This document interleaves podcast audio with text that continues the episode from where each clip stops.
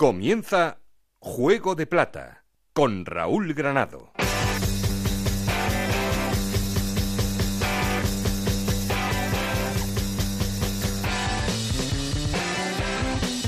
¿Qué tal? Muy buenas, bienvenidos al capítulo 2 de Juego de Plata, el podcast de Onda Cero en el que os contamos todo lo que pase en la Liga 1-2-3 y en Segunda División B, el Trono de Plata que da ascenso al cielo de la Liga Santander que sigue cambiando de dueño. El Numancia es líder de la categoría por delante de Valladolid y Lugo, pero todo sigue muy apretado porque del primero al décimo segundo hay solo cuatro puntos de diferencia. Y por abajo, el farolillo rojo es el Sevilla Atlético que no levanta cabeza y la jornada nos deja otro entrenador en el paro. Ya hablamos la semana pasada sobre la situación de José Manuel Aira en el Albacete y en este capítulo tenemos que hablar de su destitución. El Albacete que perdió 5-1 contra el Numancia y Aira ya no es entrenador del conjunto albaceteño. Luego hablamos también de la situación de Carrión en el banquillo del Córdoba y qué pasa con TVNet en Sevilla y analizamos todos los datos que nos deja la jornada, algún detalle curioso y hablamos con el entrenador de una de las sorpresas de la jornada, Curro Torres, el míster del Lorca, que le ha metido un 3-0 al Cádiz. Y por supuesto, hablaremos también de la segunda división B. Luego repasamos cómo ha ido la jornada en la categoría de bronce del fútbol español. Ya sabéis que tenemos un perfil de Twitter que es arroba juego de plata y un correo electrónico juego de plata ocr arroba gmail.com. Aquí conmigo está el auténtico cerebro de este programa, Alberto Fernández, con Ana Rodríguez en la producción y con Roberto Romero a los mandos técnicos. No estoy solo porque... Esto es Juego de Plata, el podcast de Onda Cero en el que te contamos todo lo que pasa en Segunda División.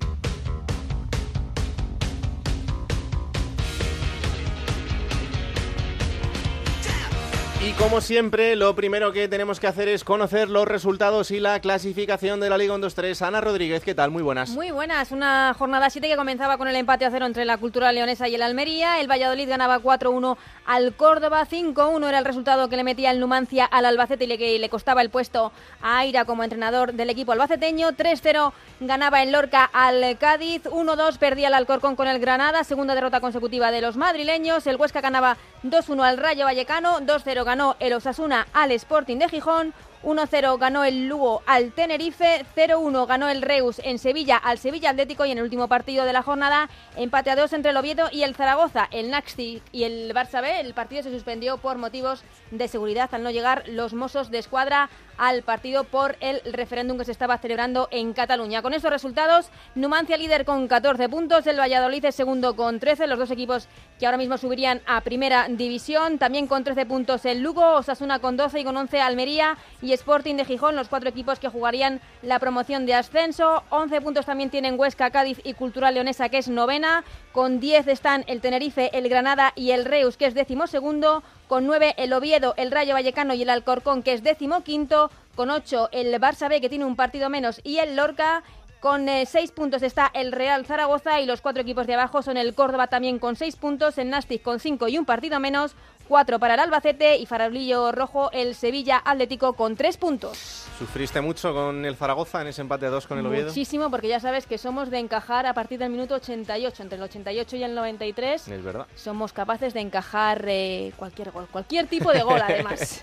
Gracias, Anita. Un abrazo. Ahí está, así está la Liga 1-2-3, esos son los resultados y la clasificación y eh, lo que hacemos como siempre es arrancar con una llamada al líder. En este caso nos vamos a ir hasta Soria, nos vamos a ir hasta Onda Cero en Soria. Pachi Rigoyen, ¿qué tal? Muy buenas. Hola, compañeros. ¿Cómo está el líder? Pues soñando, cómo no, y por qué no, porque evidentemente ya conoce el haber estado en la Liga de las Estrellas y en la Primera División, y aunque en Soria las cosas se ponían muy complicadas al término de la temporada anterior con Yago Barrasate y un resultado final que no gustó a nadie, pues fíjate lo que son las cosas. Ahora resulta que estamos eh, en el puesto de líder y soñando, aunque evidentemente con muchísima precaución, algo innato en el espíritu soriano, con que esto pase el tiempo, siga así y evidentemente aguantemos cuanto más tiempo mejor precisamente en esa zona de la tabla. Pues vamos a ver si la semana que viene te volvemos a llamar. Gracias, Pachi, un abrazo muy fuerte. Un saludo para todos. Alberto Fernández, ¿qué tal? Muy buenas. Buenas. Esto que va cambiando y el líder esta semana es el Numancia. Bueno, eh, a priori un equipo que ya ha demostrado en estas siete jornadas que por lo menos tiene madera de estar arriba. Y que tiene gol. Claro. Que tiene gol, porque bueno, al final todos nos fijamos en Peremilla, en, en Manu del Moral, hay jugadores que lo están haciendo bien, Pablo Alcarce, pero eh, a mí me gustaría resaltar a Íñigo Pérez. Creo que es un jugador que además ya lleva tiempo en, en Soria, le conoce muy bien Yago Barrasate y creo que Íñigo Pérez es de esos jugadores que marca estilo. Tiene calidad, tiene experiencia, ha empezado muy bien y veremos cuánto aguanta este Numancia, porque hace dos años también fue líder al principio de temporada con Yagoba, eh, pero luego se desinfló un poquito. Vamos a ver qué versión de, este Numancia vemos esta temporada. Bueno, esto es la buena noticia. La mala de la jornada es la destitución de un técnico, la de José Manuel Aira en el Albacete. Ya os contábamos eh, en el capítulo primero del Juego de Plata que su situación era complicada, pero que parecía que había salvado el primer match ball, pero después de esto, el pasado fin de semana, el Albacete caía 5-1 con el Numancia y eso ha sido una losa muy grande. Vamos hasta Onda Cero en Albacete. Juan y Serrano, ¿qué tal? Muy buenas. Muy buenas, compañeros. Que ha terminado con la destitución del técnico. Pues sí, pues era algo que se venía ya prácticamente esperando, ¿no? Después de ese batacazo en Soria era de esperar, porque si bien eh, el Míster volvía a ganar enteros, eh, ganando al Oviedo, eh, la manera tan eh, dolorosa, ¿no? De caer frente frente a Numancia, esa goleada, además ese fallo garrafal, esa manera de, de no de no saber sobreponerse a, a un, a un marcador en contra, pues eh, encendió todas todas las alarmas y ya puso bueno pues eh, digamos que eh, condenó ¿no? a José Manuel Airac y, y bueno pues eh, de la plantilla anda tocada como es habitual en estos casos eh, sobre todo los que continúan del año pasado porque bueno pues eh, han tenido que decir adiós al entrenador que les permitió ascender a segunda división, a formar parte del fútbol profesional. Y imaginamos que hay muchos momentos eh, bonitos que vivieron juntos hace unos meses. Ahora pues toca moldarse a lo que venga y no sabemos por dónde tirar la entidad porque tampoco sabe desde que tomó las riendas en junio pues no sabemos si trae un entrenador en mente pero bueno pues eh, se optó por confiar en en Aira y la cosa no ha salido bien veremos no ahora toca Mm. reponerse y seguir adelante Bueno, pues veremos si el problema del Albacete era el entrenador o no. Tiempo tendremos también para analizarlo. Gracias, Juan, y un abrazo. un abrazo a todos Este es el que era el míster del Albacete, José Manuel Aira, después de esa destitución. Las personas somos de una determinada manera y a veces creas empatía eh, con, con la gente que está a tu al lado y otras veces eh, no sucede.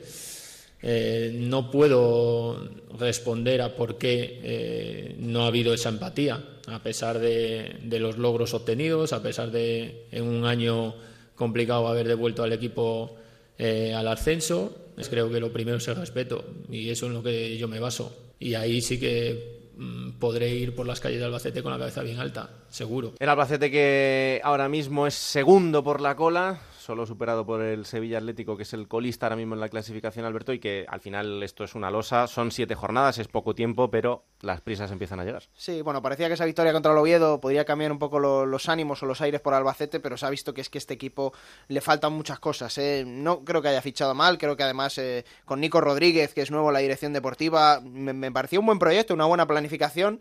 Pero está claro que si al final la confianza en tu entrenador no, no la depositas jornada a jornada, eso es un lastre. Y bueno, vamos a ver si podemos ver un Albacete con otra cara, ¿no? Un recién ascendido que ya desde el inicio esté así de mal, pues eh, bueno. Es complicado, pero bueno, tiempo hay todavía para arreglarlo. Es muy pronto, es una categoría muy larga, son solo siete jornadas. Eh, vamos hasta otra ciudad donde quiero saber qué pasa con el entrenador, porque eh, ha habido otro resultado en la jornada que es ese Real Valladolid 4, Córdoba 1, que ha dejado tocado a Carrión, pero no sé hasta qué punto. Así que vamos hasta Onda Cero en Córdoba. Saludo a Antonio David Jiménez. Hola Antonio, ¿qué tal? Muy buenas. Saludos, muy buenas. ¿Cómo está el míster del Córdoba después de esta derrota? Pues míster del Córdoba está, como se diría en algún programa de televisión, nominado. Nominado a la salida y dependerá en buena parte de lo que ocurra el próximo domingo frente al Alcorcón. Eh, un carrión que el pasado sábado fue ratificado prácticamente en vivo y en directo, porque a la conclusión del encuentro y tras eh, pasar por la sala de prensa del estadio José Zorrilla, eh, se reunió con el Consejo de Administración y con el propietario de- del club, Carlos González, en el palco del estadio Pucelano y posteriormente, eh, una vez que le dijeron que, que continuaba, el propietario del club se subió al autocar donde estaban los jugadores que tenía que llevar al equipo de vuelta a la ciudad y les confirmó tal extremo. Lo hizo a través de- del micrófono de- del bus y dijo que Carrión iba a ser el entrenador hasta el final de temporada, cosa que evidentemente se sabe que que, a lo mejor no es así porque el fútbol y los resultados mandan y dicen de, otro modo. Es decir, en Córdoba se sabe que si el, el conjunto de, de, Carrión todavía no vence el domingo al Alcorcón, tiene las horas contadas y me atrevería a decir incluso que el plan B, es decir, la contratación de un entrenador, está más que activada, que se pudo hacer una semana antes, es decir, cuando el Córdoba también eh, cayó goleado en la visita ante el Granada, especialmente por, bueno, por ese trasero que prácticamente el tanto de Guardiola fue testimonial, algo parecido a lo que ocurrió el pasado fin de semana contra, contra el Valladolid. Han mm. salido algunos nombres, caso de Sergi, caso de Sandoval, también Rubén Baraja e incluso otra opción que podría ser la de la de Juan Merino. Por lo tanto, son opciones, nombres de la categoría que, que van saliendo con vistas a lo que pudiera pasar, pero de momento se puede decir que Carrión sigue siendo el entrenador, que si el Córdoba gana al Corcón va a ir a Lugo y en el caso de que el Córdoba perdiera el Lugo, pues eh, tendría una siguiente prueba, un siguiente test en el partido que tiene el domingo 15 ante el Nastic de Tarragona. Lo que es cierto es que como no haga un buen botín de puntos en esa semana de tres partidos, probablemente Carrión no se siente en la visita al Carlos Pues atentos habrá que estar y la semana que viene contaremos a ver qué pasa con Carrión y con el Córdoba. Gracias Antonio, un abrazo muy fuerte. Un abrazo. Y otro entrenador más por el que hay que preocuparse es por el del Sevilla Atlético, porque evidentemente es el colista de la categoría, es el filial del Sevilla, que no está pasando por un buen momento, tiene solo tres puntitos y eh, hay, que, hay que analizar también qué está pasando con el equipo de Luis Tevenet. Sevilla, Onda Cero, Carlos Hidalgo, ¿qué tal? Muy buenas. ¿Qué tal, compañero? ¿Cómo bajan las aguas por Sevilla? Bueno, eh, decías tú lo de Tevenet, mm, no corre peligro, se confía mucho en Luis García Tevenet eh, evidentemente ya sabemos que esto es fútbol y que los malos resultados se llevan por delante a cualquiera, pero en principio ni se plantean un cambio en el, en el banquillo. Es cierto que el Sevilla Atlético es el colista, que solo lleva tres puntos, que todavía no conoce la victoria, y la verdad es que si te pones a analizar, el año pasado vimos a este equipo jugar al fútbol muy bien, ser en algún tramo de la temporada el equipo revelación, meterse incluso arriba en zona eh, en zona alta de la tabla, hmm. eh, pero eh, se han ido muchos jugadores importantes. Se han ido los mejores. O sea, se ha ido Diego González, se ha ido Ibi, Cotán, Bernardo Cruz, Carrillo, Borja Lasso, que no está porque está en el primer equipo, y eso eso es medio equipo. Y los que te, los que te he dicho son, son los mejores de ese equipo que jugaba al fútbol muy bien. Y, bueno, este equipo, de momento, con, con Tevenet, que, que a mí me parece un muy buen entrenador y que y que es un entrenador que le gusta tener la pelota y jugar al fútbol y tocar, pues de momento no, no está encontrando la vía. Eh, ha recibido nueve goles en contra, que no son muchos, porque hay diez equipos que llevan la misma cifra o mayor hmm. en toda la categoría, pero claro, solo ha hecho tres goles y mira que tiene dos muy buenos delanteros, porque Carlos Fernández y Margual me parecen dos muy buenos eh, delanteros, pero no están encontrando eh, gol. El año pasado el Sevilla Atlético es cierto que se gastó casi 6 millones de euros en reforzar eh, al, filial y este año solo se ha gastado dos y los dos en un futbolista, en Carballo, eh, que ha llegado de Nacional de Montevideo, que lo catalogan como la gran joya del fútbol sudamericano y que viene incluso con la idea de que pudiera eh, recalar en el primer equipo más tarde que más tarde que, que pronto, mm, como por ejemplo ocurrió en otras operaciones anteriores, como Perotti o como Facio, hmm. pero entre que llegó bastante tarde y que que ha tenido lesiones y molestias, pues no, prácticamente no lo hemos visto. Así que sumando todo eso, tenemos un Sevilla Atlético eh, colista y, ya digo, realmente tú ves los partidos y no juega tan mal, ¿no? No, no, no, desde luego. Eh, esta semana eh, por lo menos me mereció empatar ante, ante el Reus, pero bueno, no le sale nada. Lo que te iba a preguntar es, eh, evidentemente, tener al filial en segunda división te hace eh, que futbolistas con proyección de cara al primer equipo puedan estar en una categoría que ya te da una idea de si eh, te van a servir o no, aunque bueno, evidentemente luego el Sevilla ahora tiene un nivel de exigencia tan alto el ah, primer equipo por ser un equipo europeo y por tener todos los galones del mundo que hace complicado en, principio que mm, eh, te sirva de algo el nivel en segunda, porque entre el nivel de segunda y de primera, eh, en este caso, en este equipo, en este tipo de equipos hay, un abismo. Pero no sé si también hay preocupación en, el equipo eh, por ver así a, su filial. Pues mira, evidentemente a nadie le gusta verlo así. En el club, pues esperan que remonte, pero que tampoco es la preocupación del siglo. Quiero decir que, evidentemente el hecho de que el Sevilla siga estando en segunda división, pues está muy bien por eso, porque el salto entre el filial y el primer equipo es menor, eh, porque también, oye, económicamente eh, viene bien, eh, aunque también hay muchos desplazamientos y pues, bueno, nada más que en televisión, pues quieras que no, también coges tu, tu dinerito. Pero eh, tampoco es que la preocupación sea, ya digo, exacerbada. Lógicamente están preocupados, pero, pero dentro de un orden y sobre todo porque confían en que este equipo más tarde o más temprano empiece, empiece a remontar y empiece a subir. Ya digo que eh, se han ido futbolistas muy buenos y lo está notando mucho este equipo. Pues eh, atentos estaremos y hablaremos de lo que pase con TVNet y con el equipo en general. Gracias, Carlos. Un abrazo fuerte. Un abrazo a todos. Adiós. Y la última conexión, esta es eh, bastante más distendida y... Esta me gusta a mí. Esta ¿eh? sí, sí, esta es, esta es otra cosa.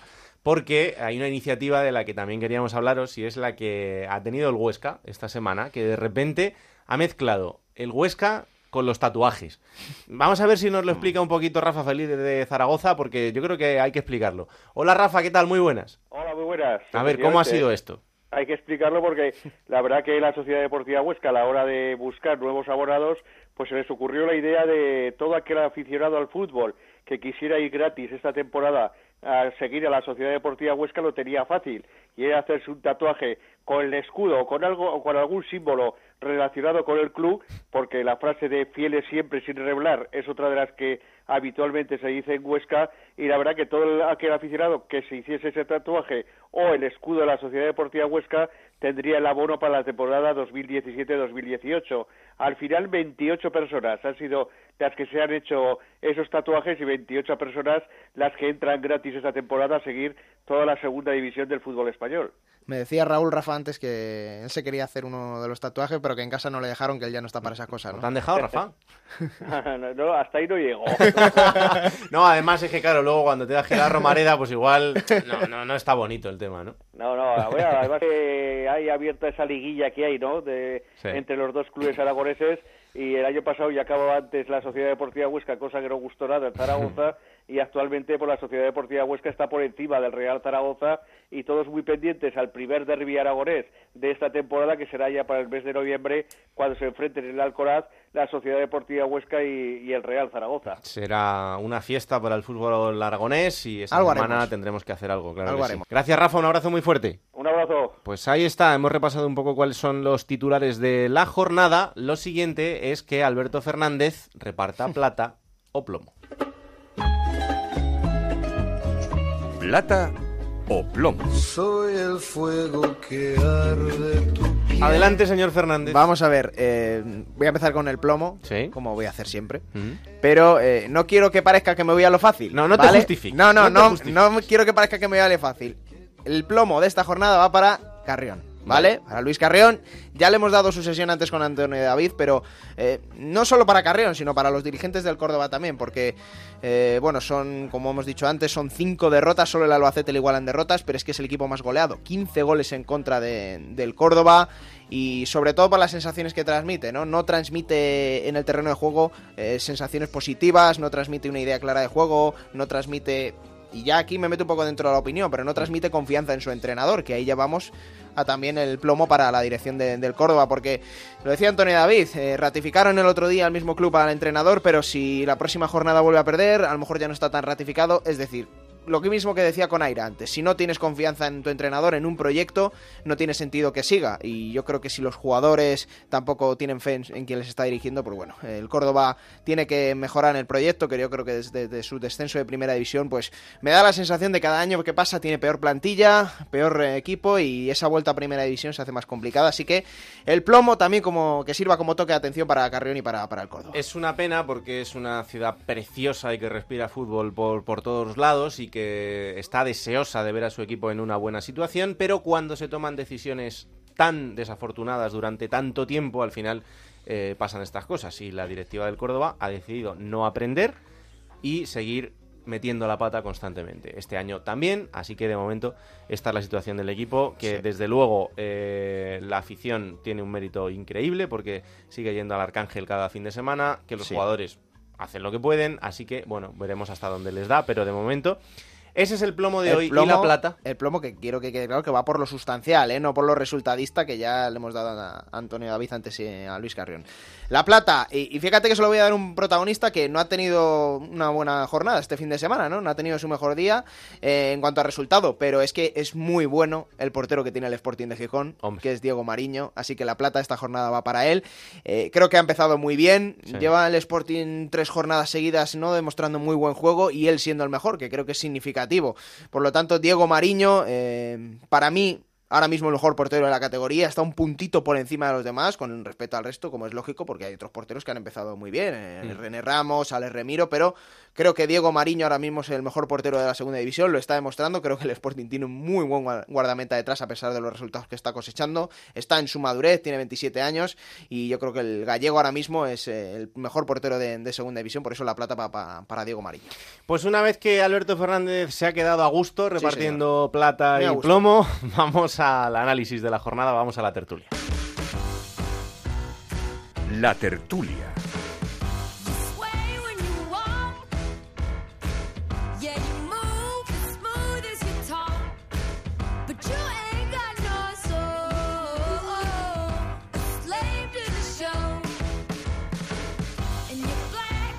Vamos al momento del análisis, al momento de la tertulia, como siempre con los mejores compañeros, los que son de Onda Cero, los que están repartidos por toda España. Ya sabéis que cada semana habrá tres de ellos por aquí en Juego de Plata y esta semana tengo el placer de saludar a Pedro Lara en Onda Cero Granada. Hola Pedro, ¿qué tal? Muy buenas. Hola Raúl. Onda Cero en Tenerife, Yendi Hernández, ¿qué tal Yendi?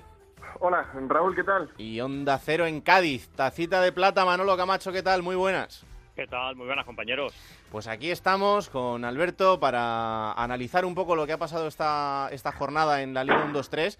Y antes de que nos metamos de lleno con lo que os ha parecido más destacado de la jornada, sí que quería plantearos un, un asunto que a principio de semana veía y que la verdad es que me llamaba un poco la atención. Eh, dentro de la convocatoria de, las selecciones en este parón internacional que tenemos esta semana, eh, bueno, pues la categoría ha llegado un momento en el que hay jugadores que están llamando la atención en, las diferentes selecciones y en el caso de España no es en la absoluta, pero sí en la sub-21 hay futbolistas de equipos importantes que, han sido llamados por Albert Celades para esa concentración y me refiero a Jorge Sainz del Tenerife, a Marc Wall del Sevilla Atlético, a Carla Saleñá del Barça B y a Alex Febas del Zaragoza. Y la pregunta es, puesto que estos futbolistas tienen que ir con España para jugar un partido internacional el día 10 de octubre, pero que van a estar toda la semana sin poder estar con sus equipos y por tanto sin poder competir en la siguiente jornada de liga, no sé por qué no es el momento de plantear si la liga en segunda división también tendría que parar en estos compromisos internacionales. Y como es una pregunta que me hago yo, os la traslado a vosotros para saber cuál es vuestra opinión. ¿Quién Empieza tú si quieres, Alberto.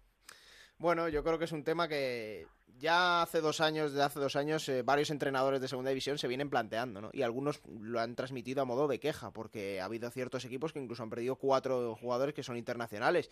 Yo recuerdo el caso del Valladolid hace dos años, que cuando tenía Kepa, perdía Kepa, y su segundo portero era, era un internacional sub-21 portugués y también lo perdía, ¿no? Entonces, bueno, nos hemos encontrado con que en la, en la convocatoria de septiembre eh, fueron 17 los jugadores que, que- que se perdían esa jornada. En este caso es que va a haber algunos que incluso se pierden las dos jornadas por el hecho de Claro. tener una jornada intersemanal. Son dos jornadas, eh, varios equipos sin alguno de sus internacionales. No lo sé, no sé si estamos capacitados para poder mm, valorar si se debe aplazar. Al final en segunda división hay 500, más de 500 jugadores, son entre 15, 20 los que se suelen perder, pero es verdad que son jugadores importantes. Yo no sé si se debe aplazar o si se debe hacer parón, pero al menos es una situación que la liga debe ayudar a valorar y debe, debe dar alguna solución a los clubes. Pedro. Bueno, a mí me parece que, que si no para la liga, eh, los equipos a los que se le convocan jugadores están eh, compitiendo en desventaja. ¿no? Es decir, yo creo que si se produce en primera división, que se para la liga cuando hay convocatorias, se debe hacer en segunda. Si no, eh, lo que supuestamente es un premio para el futbolista es un castigo para el equipo. Y eso se puede traducir con los jugadores que eh, también convoca, y son de segunda división, las selecciones internacionales, es decir, las selecciones de otros países, ¿no? Y a mí me parece que este asunto, ya sea la liga, la federación, tiene que resolverlo, es decir, porque, porque simplemente no puede ser. Me parece una desventaja para los jugadores que supuestamente, es decir, para los equipos que supuestamente deberían ser premiados por haber elegido a buenos jugadores, ¿no? Claro. Yendi. Bueno, pues yo me voy a mojar, voy a decir que no, yo creo que la competición no tiene que parar por una cuestión numérica. Eh, creo que de momento eh, tampoco son tantos los futbolistas que tienen que abandonar las concentraciones o, o los entrenamientos con sus equipos para marchar con la selección. Y, y al final, si nos estamos quejando de una saturación del calendario, pues si hay tanto parón, hay que intercalar más jornadas intersemanales. ¿no? Y realmente, pues en una segunda división, con 22 equipos, pues no sé hasta cuándo se marcharía ese, esa promoción de, de ascenso. Igual habría que plantearse una reducción de equipos antes de plantear el, el parón de selecciones, ¿no? Porque si no me parece Sí, pero- que sería demasiado lejos. Y, Sí, pero- y pero, fíjate que, por ejemplo... Mm. Sí, sí, dime, dime, perdona. No, per- perdona, simplemente, Yendi y Raúl. Eh, la segunda división está llena de, de jornadas de fin de semana, pero no tiene muchas jornadas entre semana. Esa es la pura verdad. Es decir, yo creo que eh, la jornada entre semana es un mal menor para lo que yo entiendo que es una desventaja y una injusticia, ¿no? Entiendo una injusticia. Es una competición muy larga, Manolo, eso está claro, porque dura muchos meses, pero sí es verdad también lo que dice Pedro en ese sentido de que la- el modelo de, de la Liga Santander, de las jornadas intersemanales, en el caso de la Liga 1-2-3, bueno, pues eh, podemos ver que hay dos, tres al año, pero tampoco muchas más, que también se podría a lo mejor utilizar. Podría ser otra opción. Es verdad que además de los jugadores que ya has nombrado con la, con la selección española, eh, como también han dicho los compañeros, pues eh, entre selecciones de otros países, pues también se van un buen número. En este caso no le ha tocado el Cádiz ningún internacional nacional de, de- de España, pero sí eh, Abdullah y Villanueva, pues habitualmente, pues cada vez que Venezuela o, o Comores tienen que, que jugar. Bueno, y el Granada tiene también a Sergio Peña, ¿eh? por ejemplo, ¿eh? Claro. y, y- y a Pique de que le convoquen también a Machi Venezuela. Es decir, que Sí, ¿no? Y, y en el caso de- del Tenerife, por ejemplo, son dos futbolistas que actualmente son titulares, como Jorge Sainz, lo han nombrado, el, el prometedor central, el canario, el de la sub-21 Sí. española. Sí. Cuidado con este central, que jugará en primera pronto, Desde tiempo luego. a tiempo con Jorge. Sí. Y, y con Brian Acosta, que es un futbolista de la selección de Honduras, mm, recién fichado este año, un futbolista también con, con proyección, y son dos jugadores que ahora mismo forman parte de los planes de, de Martí, pero aún así, insisto, eh, a mí de momento es que si vamos a, a ponderar a, a la estadística, sinceramente, no creo que la pérdida para la mayoría de los equipos sea, sea tan excesiva. Lo que pasa es que al final, pues, mm, si al final resulta que los equipos de segunda también pierden hombres importantes y se paran en primera, pues mm, yo, yo entiendo que también debería pararse en segunda. Eso sí, también con una, aunque se ganen jornadas intersemanales, yo creo que también la reducción hay que planteársela ya, eh, no lógicamente para la próxima temporada, sino con un margen de temporada para que los equipos estén bien, eh, lo tengan bien claro, que dentro de dos, tres temporadas a lo mejor descienden eh, pues no lo sé, un número importante de equipos y subir, no, subir tienen que subir lo mismo porque la segunda vez es un pozo y si encima quitas menos jugadores, menos equipos, pues más complicado. Mm. Pero sí habría que hacer una reestructuración que, que puede venir por este camino, por el camino de que, de, de que también la segunda descanse. Bueno, pues bienvenido sea, porque lo que es verdad es que 22 equipos que llevamos ya, pues, yo no sé la cantidad de años que llevamos desde aquel, aquel tema, ¿no? Del Sevilla y el Celta y, y- y demás, ¿no? Ya habría que meterle mano a la segunda, que hay muchísimos equipos y este puede ser el camino, aprovechar de decir, bueno, mira, a ver si que ya que estamos perdiendo futbolistas, pues también sería bueno el descanso, pero para descansar tendría que haber menos equipos, además de meter más jornadas entre semana, que no lo veo mal porque hay que sumarle después los playoffs, lógicamente. Claro. Yo, a mi, yo a mi amigo, a mi amigo Manolo lo, lo- lo voy a, ya que estamos casi inaugurando el espacio, lo voy a contradecir. Yo, sinceramente, mira, ya que hemos llegado a 22 equipos en segunda división y que no hay una acumulación excesiva de jornadas, porque entre semana hay poco, la verdad es que esa es la verdad. ¿no? Es decir, eh, es verdad que en, en segunda no se para cuando se, cuando se hace en primera división y prácticamente las competiciones de la liga regular acaban casi la misma vez. Lo que pasa es que luego están los playoffs y tal, y al final concluyen al final de junio, ¿no? Yo creo que, que en 22 equipos, sinceramente, a mí me parece que esté mal, ¿eh? A mí no me parece que esté mal. Y además, ten en cuenta una cosa, ¿eh? El año que tú digas, no, en vez de cuatro, bajan cinco o, o bajan seis, ¿no? Que manda unos cuantos equipos en auténtico drama. Hay que tener en cuenta la gran diferencia que existe hoy en día entre la segunda división y la segunda división B. La segunda división B, que es una categoría absolutamente amateur, ¿eh? hay jugadores que están cobrando mil euros, en, en algunos casos el que más. Y 600. Y menos, y menos. Y, y 600 y 800 euros, es que está enviando a un equipo a, pero al infierno de verdad. Es decir, es auténticamente complicado. Me da la sensación que efectivamente en su momento eh, se produjo, bueno, pues de, de parajuste con el asunto de- del Sevilla, del Celta y demás. Eh, yo creo que en 22 equipos sinceramente no está mal. Y yo creo que aunque sea que haya sonado la flauta, ¿eh? la federación, la liga, quien haya sido, ha encontrado un buen sistema de competición en segunda división A.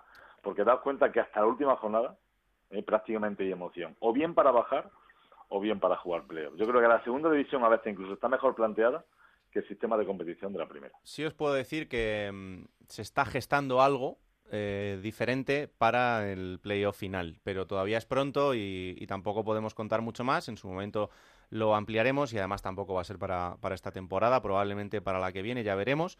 Eh, para que dure menos, para que dure Hombre, menos el, el playoff final. Ah, Es verdad que a mí, por ejemplo, eh, el playoff me parece un acierto porque le da mucha emoción a una parte Claro, de pero, la pero, temporada pero, pero importante. como lo toquen, pa- como lo toquen para empeorarlo, Bueno, es para, es para, es para, es para sancionarlo, es decir, porque mira, no solamente Yo, yo creo, eh, que, creo que sé por dónde va el posible cambio y es una concentración en pocos días de los Sí, cuatro equipos es. clasificados. Se equivocan, se equivocan, se equivocan plenamente. Mira, yo hace muy, ah, no hace mucho tiempo lo viví con el, lo viví en Granada. Es, es verdad que a veces es dramático, es cierto. Es En el mismo una estadio, auténtica, una auténtica fiesta para las ciudades. Y yo no sé cómo van a hacer en el asunto de la taquilla, ¿eh?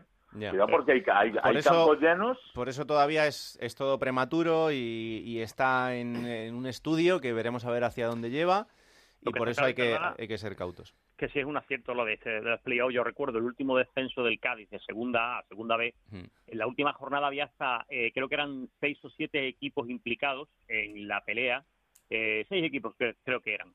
Y había eh, dos de ellos que se enfrentaban entre ellos y se jugaban la vida. Ese fue el único partido donde como los dos se jugaban algo, pues eh, estuvo la cosa disputada, que fue un Girona-Murcia y además fue con, con, con, eh, eh, bueno, emoción hasta el final, un penalti en el descuento que paraba el portero y de, de manera extrema y se iba. Pero el resto de equipos, los que se jugaban algo y tenían que ganar, ganaron. Pero todos, además, eh, por goleada, el Cádiz, el Numancia, el Cartagena, el Albacete, todos ganaron. O sea, que este, este sistema obviamente es el mejor, aunque eso de la especie de Final Four, ¿no? Que se Mm, está sí. eh, hablando Sí. realmente a mí personalmente tampoco me gusta por el tema de, de ahora manda tú desplaza a las aficiones que ya tenían un partido en su casa eh, pues ahora no ahora tienes que verlo todo No, no, y Manolo, y que la afición no se permite el lujo de tirarse una semana o, o diez Claro. días. Bueno, es, es algo es algo que en el baloncesto, por ejemplo, ya, ya sucede desde hace tiempo y en el que están acostumbrados a tener que hacerlo en, en cuatro o cinco días. Bueno, veremos, ¿eh? veremos que todavía Yo, Raúl, queda- eh, volviendo un poco al tema Sí. del inicio, y quiero ir un poquito más allá, porque algunos clubes, es verdad que hay casos como el de Jorge Sáenz o, o Aleñá, que, que los clubes se los encuentran porque son cri- jugadores criados en, en los propios equipos, pero Mm. eh, yo ya he escuchado a varios eh, directores deportivos de, de los clubes decir que eh, entre una opción u otra prefieren la que sepan que no es un jugador que es internacional y que en caso de incluso los africanos, como hace eh, varios años cuando el Alcorcón tenía a Yené, se perdía Sí. casi dos meses de competición y prefieren fichar jugadores que sepan que no van a ser internacionales para no perder su plantilla durante el año varios efectivos. Claro, estamos hablando luego de situaciones como la Copa de África, en la que, en la que hay jugadores que se pierden un tiempo importante. Eh, ahora, por ejemplo, en el caso de Alex Febas, un futbolista que está cedido por el Real Madrid, bueno, pues el Zaragoza tiene que ponderar un poco lo que quiere, si aprovechar a Alex Febas eh, todo el año, es. pero sabiendo que lo va a perder eh, es. cuatro partidos al año o no. En cualquier caso, es una situación para, para estudiar y para analizar y imagino que a partir de ahora, si esto sigue así, pues eh, la liga lo, lo tendrá que plantear, sobre todo si los clubes lanzan el pulso de, por lo menos, plantear el debate en la, en la asamblea de la competición. Pues señores, eh, seguiremos analizando la categoría, atentos también a vuestros equipos, claro que sí, aquí contaremos todo lo que vaya pasando durante el año, así que ha sido un placer y os espero por aquí dentro de muy poquito. Gracias Pedro, gracias Yendi, gracias Manolo. Muy bien, un abrazo. Hasta Un abrazo muy fuerte. Pues ahí está, está este momento para la tertulia, este momento para el análisis y ahora pues eh, hay que hablar, Alberto, con otro protagonista de la jornada. Sí, señor. Porque lo hablábamos antes repasando los resultados, el Lorca le metió 3-0 al Cádiz. El Lorca, que es eh, un recién llegado a la categoría, pero que, bueno, poco a poco está buscando su sitio, está en la zona baja de la clasificación, pero haciendo las cosas pasito a pasito. Y el míster del Lorca es un histórico del fútbol español, es Curro Torres, al que tengo el placer de saludar. Hola, Curro, ¿qué tal? Muy buenas. Hola. Bueno, ¿sabe mejor una victoria frente a un equipazo como el Cádiz o no? Bueno, me salen todos los partidos de forma, de cuál sea el rival. Pero bueno, sí que es verdad que, que, bueno, las últimas jornadas pues, venía francamente bien esos tres puntos para coger confianza. Y bueno, sí que contra un equipo fuerte, un equipo que está hecho para, para ascender, pues bueno, tiene, tiene algo más de, de mérito, de, bueno, un poquito más de, confianza que nos puede dar, sobre todo para, para ese entorno que, que está detrás de nosotros y que bueno, que, que está viendo que estamos trabajando bien, pero que al final los resultados no llegan. Y nos viene, un- nos viene bien para la clasificación, para sumar otros tres, tres puntos importantes, pero para mí sobre todo un poco para reafirmar un poco en el, el proyecto, en la idea que tenemos, en, en todos los sentidos. ¿no? Mm, Eso te iba a decir, porque a veces con los jugadores entiendo que es más sencillo, porque ellos están en el día a día, saben lo que trabajáis, eh, saben las horas que le están echando a todo lo que queréis hacer, pero el, el aficionado, la gente que solo ve al equipo, bueno, pues a veces también entiendo que puede tener un poco de duda, ¿no? En cuanto al- a la manera de proceder y que una victoria importante como esta puede, puede servir un poco para reforzar todo el trabajo que estáis haciendo, ¿no? Sí, eh, es así, ¿no? Lo que pasa es que, bueno, yo tengo que decir que, que independientemente de, de los resultados, sí que, bueno, pues vas por, por la calle, te pueden decir, bueno, esta semana hay que ganar y, bueno, la gente...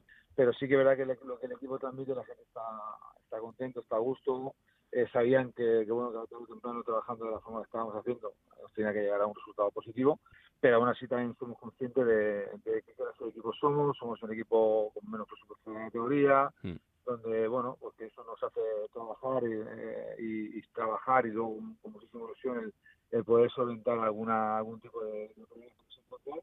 Pero, pero bueno, eso lo, lo asumimos y, trabajamos con, con muchas ganas de, de afrontar esta temporada y que la gente se sienta contenta de, de lo que nosotros estamos representando.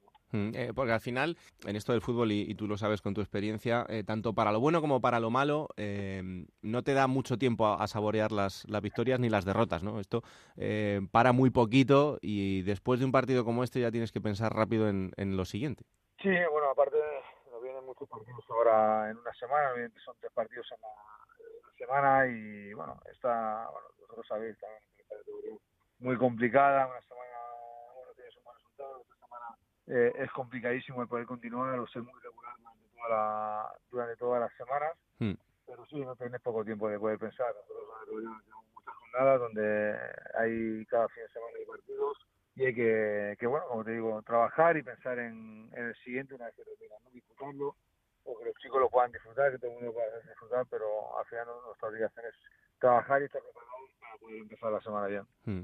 Em, al final, tú lo decías antes, eh, sois eh, uno de los equipos con menor presupuesto de la categoría, sois un, un recién llegado.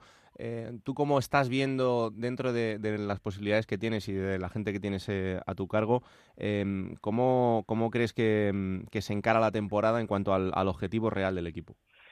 Bueno, yo creo que el, obje- el objetivo real es que eh, somos conscientes de que es, un objetivo de, de la permanencia, donde ese primer año, pues bueno, es un año de transición, donde tenemos que intentar eh, mantenerla y, asentar un proyecto, que el club sobre todo vaya creciendo poco a poco de la, de la dificultad, pero, yo tengo una con ella, tengo cinco jóvenes, otros con más experiencia, donde bueno, están compitiendo bien, las semanas eh, son son bastante buenas, cada, puedo decir que cada día son, son mejores y luego bueno, asumimos cualquier tipo de que nos podamos en- encontrar, ¿no? Yo creo que cuando uno va a un equipo como, como el Lorca, que recién ascendido, pues que todo ese tipo de cosas tiene unas cosas buenas y otras cosas que tienes que intentar adaptarte. Sabemos dónde veníamos y, y por, por nuestra parte no hay ningún tipo de problema. Yo creo que no, son experiencias que nos hacen mejorar, que nos hacen que nos hacen crecer a todo el mundo, ¿no? Mm, Y para, para un debutante en la categoría como tú, ¿cómo estás viendo la, la segunda división desde el banquillo?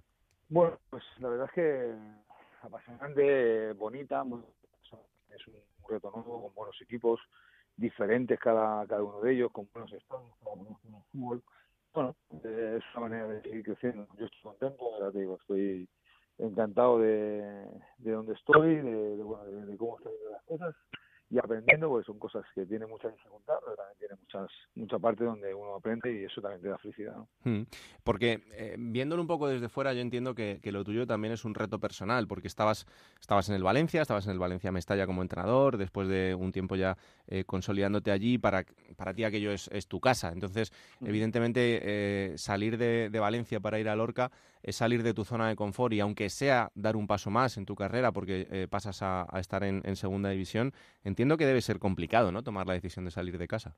Bueno, siempre es complicado, ¿no? Yo creo que cuando uno toma esa decisión, eh, pues eh, hay que pensarlo, a pensarlo bien, ¿no? Pero yo creo que lo has explicado bastante bien, ¿no? En esa zona de confort donde uno está en casa, está cómodo, gracias a Dios el trabajo está, está bien, pues hay muchos motivos también para, bueno, para que, decirte, poder, poder acomodarme, ¿no? Si hubiese sido una persona no, no quiero crecer o tengo algo eh, así más temeroso a la hora de poder salir pero en este caso tengo claro lo que quiero y, y bueno, los caminos al final eh, pueden ser más directos, menos directos. En este caso me toca me toca ir eh, trabajando y, y, y, bueno, Loca eh, estoy agradecido porque me ha dado la oportunidad de poder hacerlo Hmm. Contento, contento por ello. Eh, No, no que hay una dificultad enorme, pero, pero ya te digo, yo creo que necesitaba a nivel personal y a nivel profesional, necesitaba también el hecho de, de dar ese paso si algún club me lo, me lo proponía y, estoy con ello contento. Mm.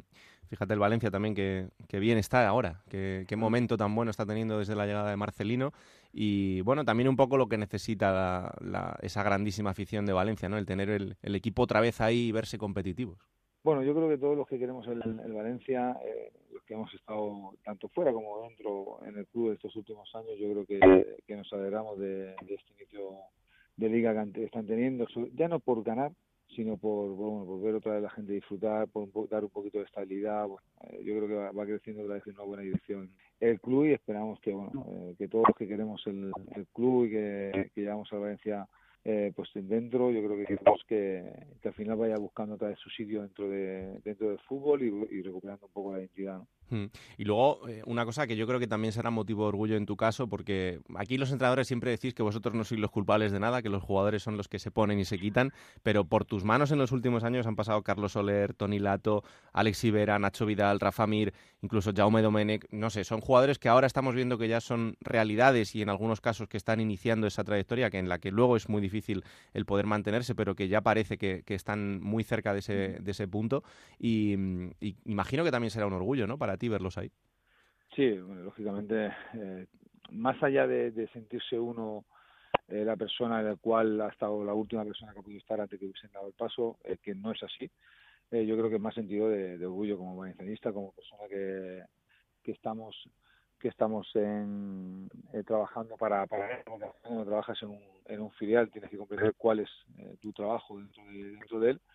Creo que, que contento y orgulloso. Yo creo que eh, cuando convives con, con estos chicos que tienen tanta hambre, que, son, son chicos que son muy responsables, que te entrenan bien, que se sacrifican, que luego tienen un rendimiento eh, bueno, que van, lo ves crecer eh, día a día, yo creo que bueno, te alegras, te alegras porque yo he pasado por eso, sé la dificultad que tiene también en su día, cuando yo llegué aquí a la Estadio también, y eso tiene una dificultad enorme, ¿eh? eso tiene, no, no solamente ahora el, hecho de poder llegar, que, yo me alegro, pero bueno, yo siempre les repetí a ellos que no es llegar, sino el mantenerse lo más, lo más complicado. Mm, Desde luego que sí, porque ya sabemos lo que es la élite del fútbol eh, español y, y esa gran cantera que, tenemos y por supuesto que llegar ahí y quedarse eh, es un privilegio al que, al que pocos pueden llegar.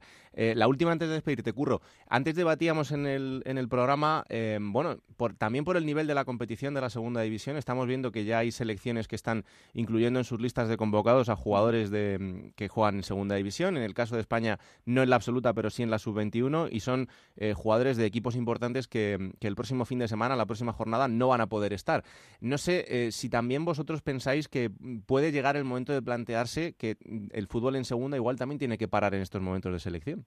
Bueno, yo creo que es un tema a debatir, a pensarlo bien, dependiendo también de los, de los futbolistas que, puedan ir. Lógicamente no se puede ir cambiando, depende de la, la gente que, que vaya yendo a la selección o no, pero, pero yo creo que es un tema del cual hay que tener en cuenta. Sobre todo, en este caso a mí no me pilla como perjudicado, pero me ima- me imagino en el caso en el cual que algún algún equipo tenga tenga algún futbolista y que en este caso le pueda perjudicar. Sí que es verdad que tenemos que estar preparados para, para soportar este tipo de, de situaciones, pero nos imaginamos también un escenario donde son partidos eh, muy cercanos o partidos importantes donde donde no se, no sea como en este momento que quede mucha parte de liga y que, que necesites de todos los futbolistas y que, y que algún algún equipo se pueda quedar con, con uno o más futbolistas de, de los futbolistas que quieres contar ¿no? entonces bueno yo creo que es un tema que que si sigue sigue como así imagino que porque bueno yo creo que el fútbol español está creciendo, los chicos están creciendo, la segunda está creciendo también con, con esos chicos jóvenes cada día más y, y bueno, como no el seleccionador se, se fija y también tiene, tiene su oportunidad de poder, de poder ser elegido, ¿no? Entonces, bueno, Claro. yo creo que es un tema en el cual deberíamos de, de pensar, sobre todo para que cuando llegue no, no, no haya ningún tipo de problema, ¿no? Eh, Intentar hacernos a, a las situaciones que se puedan crear para que luego no tenga ningún tipo de discusión. Pues está claro y, y yo creo que será un tema importante de cara, de cara al futuro. Curro Torres, entrenador del Lorca, que estaremos muy pendientes del equipo durante toda la temporada, que te deseamos lo mejor y sobre todo muchísimas gracias por atendernos, ¿vale? Muy bien, un abrazo a vosotros. Pues ahí está, eh, Curro Torres, que ha sido una de las sorpresas de esta jornada con esa victoria y desde luego que el Lorca habrá que estar atentos eh, a su temporada. Bueno, eh, lo que nos toca ahora es conocer la curiosidad de la jornada y como siempre lo hacemos con el compañero de marca David Marín, que siempre, cosa, siempre tiene cosas que a nosotros se nos escapan. Hola David, ¿qué tal? Muy buenas. Hola Raúl, esta semana tenemos que hablar de Lorca, una ciudad murciana de algo más de 90.000 habitantes que ha recuperado este año fútbol en segunda división. Y no es ni la primera ni la segunda, sino la tercera vez que un club de esta localidad tiene un equipo en la categoría de plata del fútbol español. El primero en, hacerlo, el primero en jugar en segunda división fue el Club de Fútbol Lorca Deportiva en la campaña 84-85. El segundo fue el Lorca Deportiva Club de Fútbol, al revés, los nombres que el anterior, de 2005 a 2007, que quizás sea el que más eh, recuerden los aficionados, porque allí estuvo entrenando Unai Emery. Y el tercero es este Lorca Fútbol Club en la temporada 2017-2018, que ascendió el pasado verano después de una década y media de su fundación. Además, tenemos que comentar que con Lorca son siete las ciudades españolas que han tenido o tienen tres o más clubes en segunda división a lo largo de, la historia de la categoría de plata. Lorca es la, eh, la más pequeña de, de, todas ellas, con tres estarían también los vecinos de Murcia, estaría Almería, Jerez y Burgos, cuatro clubes en segunda ha tenido la capital, Madrid, y eh, este curioso ranking lo lideraría Barcelona, que ha tenido cinco clubes, el Europa, el Condal, el Español, el San Andreu y el filial del Fútbol Club Barcelona en segunda división a lo largo de la historia. Increíble, como siempre, el dato de David. Una semana más. Eh, Alberto, ya sabes que ahora llega el momento en el que conocemos un poquito más a los jugadores con ese test de Gonzalo que muy deportivo no suele ser. No, no, no. No suele ser. Nos dejan detalles que conocemos otras facetas. los Eso es verdad. Y, y a gracioso, sobre todo, ¿no? Yo, yo mi sección preferida. Después de la mía, esta es mi sección favorita. El de esta semana no sé si será gracioso, porque el personaje es intenso, pero es de con los que gusta saber eh, lo que hace más allá del fútbol, porque además es una persona de muchas inquietudes. Hoy, Gonzalo Palafox nos trae a Borja Fernández, el jugador del Valladolid. El test de Gonzalo Palafox.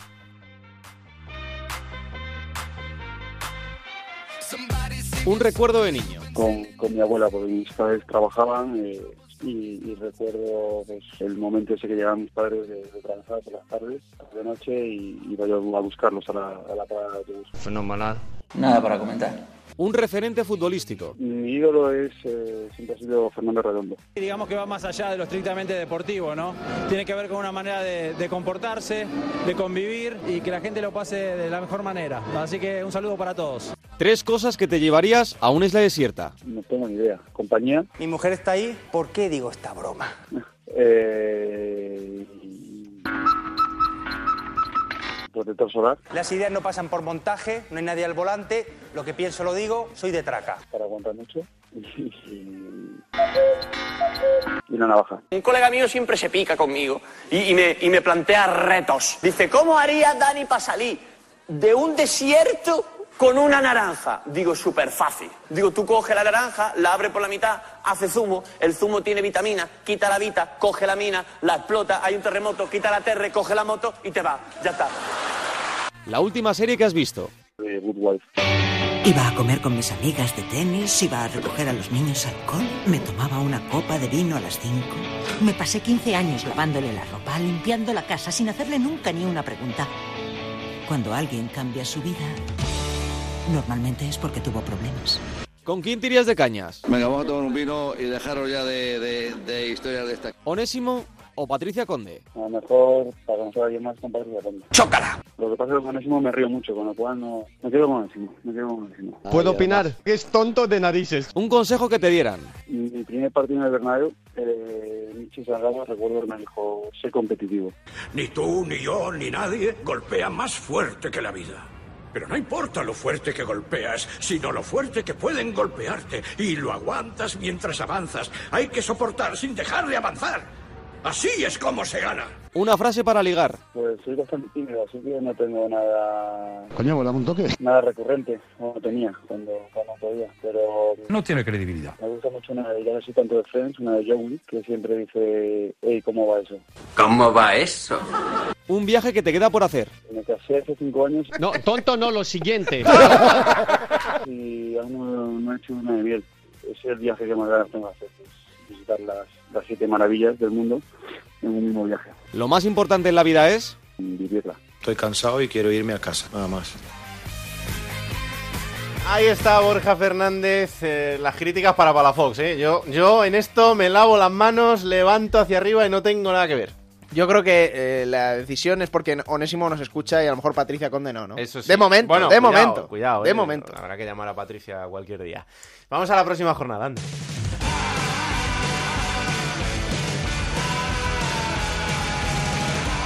¿Qué tenemos para la octava jornada, Alberto? Jornada de número 8 y con- concentrada en dos días. Sí. Estamos acostumbrados a ver de viernes a lunes. Empieza el sábado a las 4 de la tarde en el Molinón Sporting de Gijón Sevilla Atlético para las 6 Almería Huesca y Reus Cultural y Deportiva Leonesa a las 8 de la tarde en el Heliodoro Tenerife Nasti de Tarragona y cierra a las 8 y media Cádiz Osasuna. El domingo seis partidos más a las 12 del mediodía Albacete Lorca para las 4 de la tarde en Vallecas Rayo Valladolid a las 6 de la tarde dos partidos, Barça B contra el Real Oviedo y Córdoba Alcorcón, a las 8 Granada Lugo y cierra esta jornada dominical Real Zaragoza Numancia a las 8 y media. Pues esto es lo que nos deparará la siguiente jornada. Lo siguiente, analizar la segunda división B.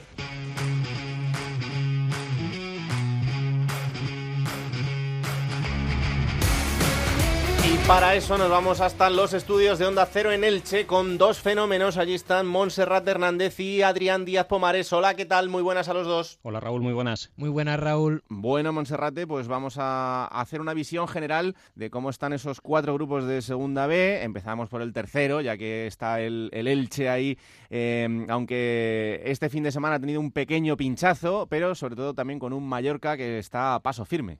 Sí, eh, los dos equipos recién descendidos en de segunda división, Real Mallorca y Elche, continúan con paso firme, aunque es verdad que el equipo balear con su victoria 0-2 ante el Alcoyano, pues abre ya un poquito de ventaja, con cuatro puntos de diferencia con respecto al segundo y el tercero. Los tantos de Abdón y de Alex López para el Real Mallorca, que además propiciaron la primera derrota en el estreno de Galeana al frente del Club Deportivo Alcoyano, mientras que el Elche hablabas de un tropiezo y en realidad son dos de forma consecutiva. Empató este pasado sábado a un gol en el campo del Atlético Saguntino y la semana anterior también hizo lo propio en tierras ilicitanas frente al Atlético Baleares. El Villarreal B que estrenaba técnico de manera interina, el yugoslavo Igor Daseski, que no podía pasar del empate, mientras que la revelación de este grupo tercero, que es el Cornellá, ganaba por cuatro tantos a uno al Formentera. Salvó el match ball Gustavo Siviero al frente del Hércules de Alicante tras ganar por 3 a 1 en su partido ante el colista, el Deportivo Aragón, con doblete de Óscar Díaz y el tercer tanto de Carlos Fernández y por abajo el filial del Real Zaragoza que sigue sin puntuar.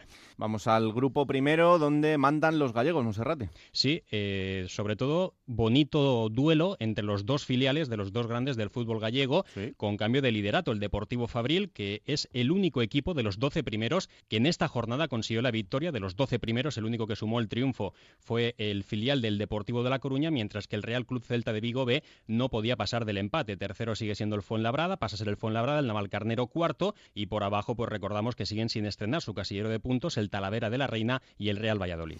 Situación complicada también para el Castilla, para el filial del Real Madrid con Santi Solari como entrenador, que tampoco termina de arrancar, empate a cero frente al Guijuelo y está en décimo tercera posición.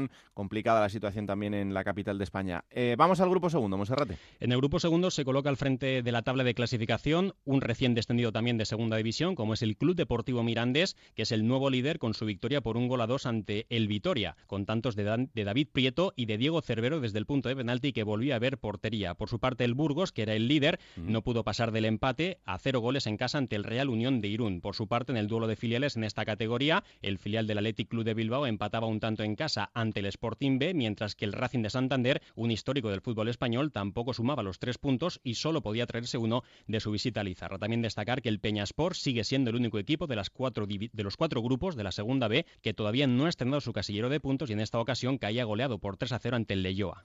Los detalles aquí el Burgos de nuestro querido Pachi Salinas, que sigue imbatido, hablábamos con él la semana pasada y ahí sigue con ese casillero de cero goles en contra, el único de las categorías nacionales y también que los filiales del del Athletic de Bilbao y de la Real Sociedad están perdiendo mucha ventaja. Ya son siete puntos con respecto a la cabeza. Dos equipos que son potentes y que en su cantera también tiene que notarse. Pero bueno, esto es la segunda B y es una situación complicada, aunque todavía queda mucho por delante. Y el grupo cuarto, ¿cómo estamos, Errate? Bueno, pues el grupo cuarto continúa liderado por un recién ascendido a la segunda división B, como es el Écija Balompié, que en esta jornada sumaba un punto tras empatar a cero ante otro histórico como es el Recreativo de Huelva. El Linense venció por 2 a 0 ante el Ejido. El Extremadura se imponía en el duelo de la parte alta por un gol a cero ante el filial del Granada, el Granada B, mientras que de los cuatro recién descendidos de segunda división, por primera vez sale de los puestos de promoción de ascenso el UCAM Murcia, que perdió por un gol a cero en el estadio del filial del Real Betis, del Betis Deportivo. Y en este grupo cuarto nos queda una destitución, la del técnico del Real Murcia, Manolo Sanlúcar, que no pudo con su equipo sumar el triunfo en casa en la nueva condomina ante el Mérida, 1-1 resultado final, y que este lunes a primera hora era destituido y de esta manera pues abandona el banquillo del conjunto pimentonero tras siete jornadas con solo un triunfo, cuatro empates y dos derrotas.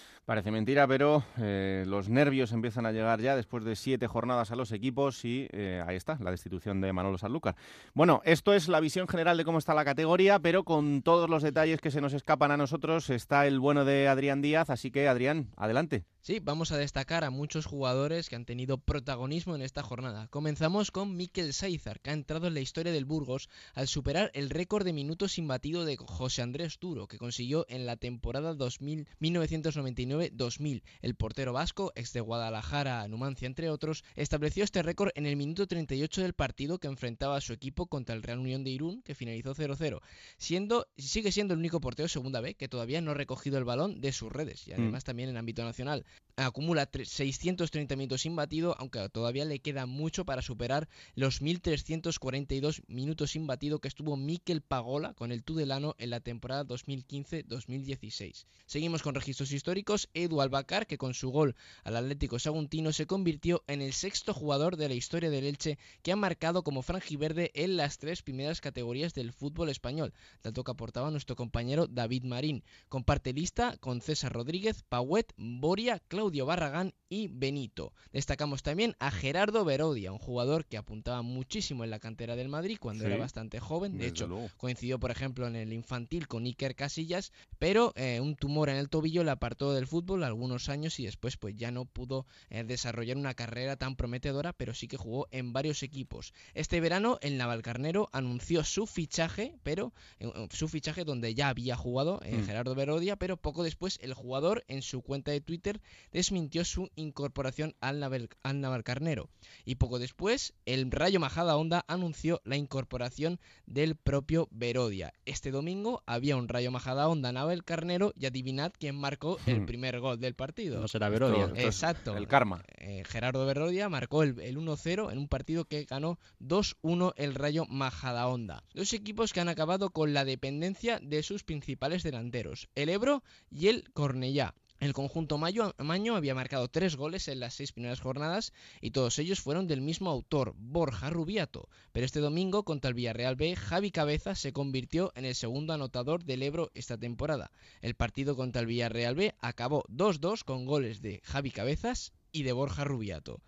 Y comentar también Enrique Gallego en el líder de un sorprendente Cornellá, que está siendo el conjunto más eh, revelación del grupo tercero de segunda división B. Enrique Gallego que ha marcado siete goles en estas siete jornadas, está como máximo goleador de la segunda división B junto a Rafa Mir del Valencia Mestalla y Enrique Gallego que a este ritmo supera- superará los 18 goles que anotó la temporada pasada con el Cornellá, dos de ellos en Copa. Un Cornellá que hasta esta jornada tampoco conocía ningún goleador que no fuera Enrique Gallego y Marc Caballé y Fito Miranda colaboraron en la victoria contra el Formentera por 4 a 1. ¿Qué, pas- qué ha pasado con, con el asunto catalán? Que sé que has estado pendiente ahí de, de qué pasaba también en estos partidos. Lo más destacado ha sido con el Peralada, que logró su primer triunfo histórico en Segunda División B, 2-0 ante el Badalona, pero este partido no lo contó por Twitter. Tras publicar las alineaciones en su cuenta de Twitter, el community manager del equipo catalán puso el siguiente tweet. Hasta aquí la cobertura de hoy del partido. En desacuerdo con la actuación policial en contra para el referéndum en Cataluña, hoy no publicaremos tweets del partido. Un partido que, como decimos, ganó el Peralada 2-0 al Badalona. Después del encuentro, el entrenador del Peralada, Arnau Sala, no ofreció rueda de prensa, pero sí compareció ante los medios para emitir un comunicado conjunto con el club y el cuerpo técnico Mm. que el Peralada publicó en YouTube, en el que condenaba el ataque que estaba sufriendo Cataluña y que comentaba que de haber sido por ellos el partido no se habría disputado porque consideraban que era un día para estar con su gente y no en un campo de fútbol. Bueno, son detalles también importantes de, la jornada en este sentido. Eh, hemos estado pendientes todos estos días de la cuestión catalana y eh, las consecuencias que ha tenido también en el mundo del deporte y en el mundo del fútbol. Pues antes de despediros, fijaros que mm, es curioso porque me estaba fijando, eh, la semana pasada teníamos el sorteo de Copa del Rey en el que tenemos siete enfrentamientos de los siete equipos europeos con siete equipos de Segunda División B y después de esta jornada en la que, bueno, esos equipos tenían un premio importante de enfrentarse a Barcelona, Real Madrid, Sevilla, Atlético Madrid, etcétera. Bueno, pues de los siete equipos, solo uno ha conseguido ganar este fin de semana, que ha sido el Lleida Sportiu. El resto, cuatro han empatado y dos han perdido. No sé si, si es un poco el despiste también de, de tener a los medios de comunicación allí, del sorteo, de la presión, de la alegría, de la emoción de, de ver los partidos que van a tener por delante, pero, pero es curioso. Al Elche, por ejemplo, le está pasando factura. En las dos últimas semanas, después de ese duelo copero ante el Hércules, no ha sido capaz de conseguir la victoria y de ahí esa racha de, de 2 de 6 en los dos últimos partidos que ya le ha distanciado a cuatro puntos del primero. Sí, exacto. Sobre todo por el tema físico, donde ha habido partidos en Mm. los que, por ejemplo, la pasada jornada contra el Atlético Baleares, pues tuvo dos lesionados durante el partido y en este este fin de semana contra el Atlético Baleares, eh, contra el Atlético Saguntino, perdón, también ha tenido Mm. diversas bajas. Mm, Por cierto, que Manolo Sanlúcar, que es entrenador del Real Murcia, será el rival del Barça en la Copa del Rey. Así que ya contaremos quién es el sustituto en ese banquillo y eh, allá por eh, final de mes tendrá que visitar el, el Camp Nou y, ver qué pasa, pero desde luego para el que venga también le ha tocado el gordo en este sentido porque tendrá delante al, al Fútbol Club Barcelona. Pero bueno, tiempo tendremos para contarlo. Señores, que un placer y muchas gracias como siempre. ¿eh? Un saludo, Raúl. Un placer. Pues muchas gracias, chicos. Ese es eh, todo el análisis de la segunda división B, que ya ves, Alberto, que como siempre está cargada. Eh, por cierto, no he dicho que el otro día se sorteaba el- la Copa del Rey, hablábamos ahora en, en la Cierto. segunda B, y en los equipos de segunda nos dejó un Cádiz Betis, un Numancia Málaga, un Tenerife Español, un Valladolid Leganés y un Zaragoza Valencia. Mm. Partidos que alguno de ellos sabe a primera, como ese Zaragoza Valencia, que ojalá Pues podamos sí. ver pronto otra vez en primera división. Pero eh, bueno, ya mm, en su momento también nos tocará analizar estos partidos. Pero nada, que un placer, que la semana que viene te espero otra vez por aquí. Bueno, ahora vamos a entrar en una semana cargadita, ¿eh? Tenemos Sí, sí. tres jornadas en una semana, así que mucho que contar. La gente tiene que estar aquí escuchando Juego de Plata, porque aquí es donde se va a enterar de todo. Desde luego que sí, señores, un placer. Aquí termina el capítulo 2 de Juego de Plata. Os esperamos el martes que viene para contaros absolutamente todo que la radio os acompañe. Adiós.